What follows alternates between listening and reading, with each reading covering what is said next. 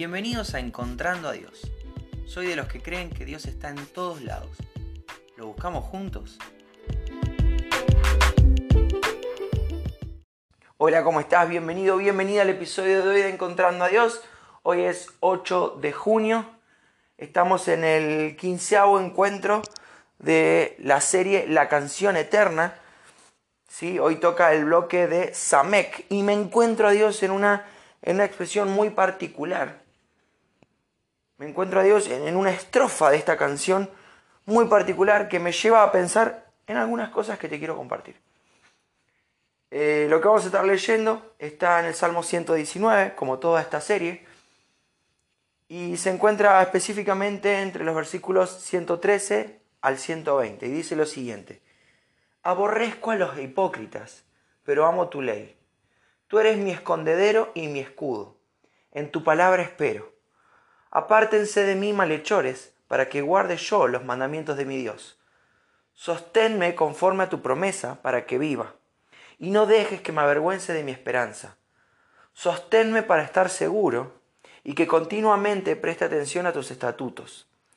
Has rechazado a todos los que se desvían de tus estatutos, porque su engaño es en vano. Como basura has quitado de la tierra a todos los impíos. Por tanto, amo tus testimonios mi carne se estremece por temor a ti y de tus juicios tengo miedo. Bien, eso es lo que, lo que está cantando el salmista en este, en este momento, en este bloque, en, esta, en este párrafo. Bien, e, esta es su canción. Y me encuentro a Dios particularmente en esta frase que dice, apártense de mí malhechores para que guarde yo los mandamientos de mi Dios. ¿Por qué me llama tanto la atención? Bueno, hasta ahora todo lo que venimos leyendo, es un salmo dirigido a Dios. ¿sí? El protagonista principal es el Señor, el medio es la palabra de Dios, la ley, los estatutos. El, el que emite este comentario es el salmista. Y todo el tiempo, Señor, gracias por tus estatutos, son mi deleite, bendíceme, enséñame, ayúdame hace algunos episodios la, canción se transforma, empieza a cambiar un poco el tenor y ahora hay personas malas que están persiguiendo al salmista. Bien, tengo enemigos, hay personas que me persiguen, con lazo me quieren capturar. Son expresiones que, estuvimos conversando ayer, antes de ayer, en estos días. Pero el Señor sigue siendo el, a quien se le canta, ¿bien? El receptor. Tengo enemigos, pero yo no aflojo. me quieren muerto, pero mi deleite está en tu, en tu palabra, en tus estatutos, en tu ley. Yo te amo a vos, Señor. Perfecto. Me llama tanto la atención porque acá se abre un paréntesis. El salmista le está cantando a Dios, le está cantando a Dios, le está cantando a Dios y empieza a hablar con malhechores que están alrededor de él. Yo me lo imagino una suerte de, obra de teatro, ¿bien? Y se apártense de mí, malhechores, para que guarde yo los mandamientos de mi Dios. Y vuelve a hablar con Dios. Solamente se toma esa pequeña estrofa, esa pequeña frase, para dejar de hablar con Dios y empezar a hablar con los con estos malhechores. Y me llama la atención porque pensaba, ¿qué tiene que ver el hecho de que haya personas malas? Eso es malhechor, alguien que hace lo malo, hechor de hacer, mal de lo malo. Alguien que hace lo malo, ¿por qué haría, harían que esta persona deje de guardar los mandamientos? Entonces me pongo a analizar un poco. Eh, ayer, ayer decía que Mi vida está en continuo peligro, mas no me he olvidado de tu ley. Pusieron lazo los impíos, pero yo no me desvío. O sea, e-, esta persona ya se ha enfrentado a estos malhechores, a estas personas malas que lo quieren hacer caer, pero él no se deja vencer. Él está fuerte en el Señor. Él se siente potenciado por, por, la cobertura del Señor, por, por su amor, por su ley, por su palabra. ¿Bien? Esto es maravilloso.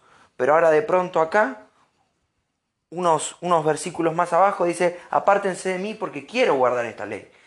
Y, y por consecuencia podemos entender que si ustedes están cerca no la guardo. Entonces pensaba, tal vez estos malhechores no son necesariamente enemigos. Se me ocurría a mí, no, no dice esto la Biblia, ¿eh? pero, pero son ideas que me llevan a encontrarme con Dios.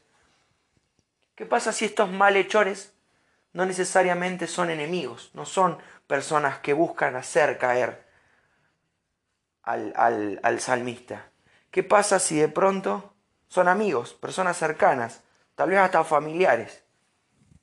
Pero él necesita tomar cierta distancia, porque sus actos, porque la tentación es mucha.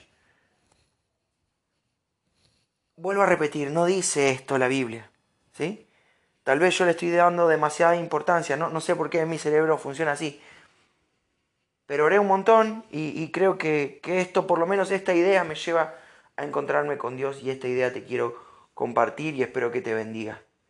¿Te pasó de estar con, con personas a tu alrededor que no son, no son necesariamente malas con vos, pero que sus malos hábitos, sus malas costumbres, esos temas que charlan, esos chistes que hacen, esas cosas que llevan adelante, te son de tropiezo, te olvidan, te hacen olvidar de los mandamientos de Dios, de lo que tenés que hacer. ¿Te ha pasado? A mí me ha pasado. Lamentablemente, en una época de mi vida, no hace mucho tiempo, era muy influenciable. Y, y si estaba con alguien que hacía chistes racistas, bueno, de pronto yo me sabía un montón de chistes racistas. O tal vez no los hacía, pero me reía, no me callaba, no los paraba, che, no está bueno que nos riamos de esto. Participaba activamente o pasivamente de conversaciones que no me convenían, de situaciones que no reflejaban a Dios, de situaciones que me hacían olvidar los mandamientos del Señor. Y tal vez esta persona está luchando con eso y por eso dice, apártense de mí, ustedes que hacen lo malo, para que yo pueda guardar los mandamientos de Dios. Quiero guardarlos, pero ustedes son una tentación muy fuerte. Se me ocurre a mí, es parte de la novela que yo me invento. Tengo un versículo que te quiero compartir. Tengo la idea de que en alguna otra oportunidad lo compartí, pero, pero está muy bueno para esta situación. Proverbios 18, 24 dice, hay amigos que llevan a la ruina y hay amigos más fieles que un hermano. Esos amigos más fieles que un hermano me, me gusta pensar que son personas que te potencian, que te llevan a disfrutar más del Señor, que te llevan a crecer en el Señor, que las charlas que mantienen con vos te edifican. Son, son, son palabra de Dios dicha por personas. Qué lindo rodearse de gente así. Ahora también hay personas, amigos, que nos llevan a la ruina, dice, dice el proverbista. Son amigos, son cercanos, los queremos, pero lo que hacen, lo que dicen, lo que piensan, no me bendice.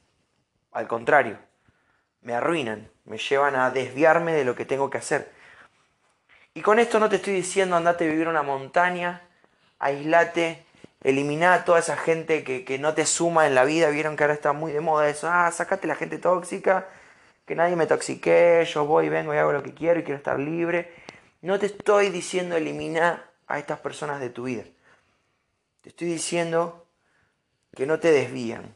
A veces uno debe necesitamos tomar cierta distancia de algunas personas, por lo menos hasta estar más firme, por lo menos hasta que mis convicciones sean realmente fuertes, sean realmente pesadas en mi corazón y, y pueda tener lo necesario, la valentía necesaria para decirle a un amigo, a esos amigos de fierro, pero que no son del Señor, loco, de esto yo no hablo. Loco, esto que estás haciendo no es lo que yo quiero hacer. Esto que estás pensando, esto que estás diciendo, no, no va con mi estilo de vida. Yo creo esto, yo quiero hacer esto otro, yo eso lo dejé atrás por Cristo, o lo que sea, y hasta puede ser una buena oportunidad para testificar. Pero en el mientras tanto, uno tiene que saber tomar distancia.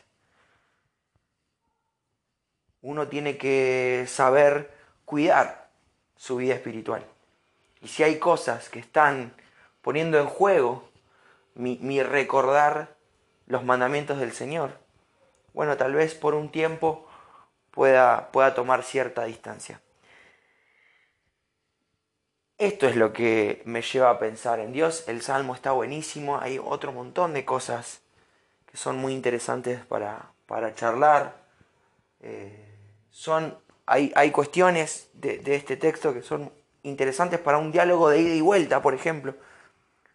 Hay, hay, cosas que me gustaría grabar si pudiera grabarlas con otro.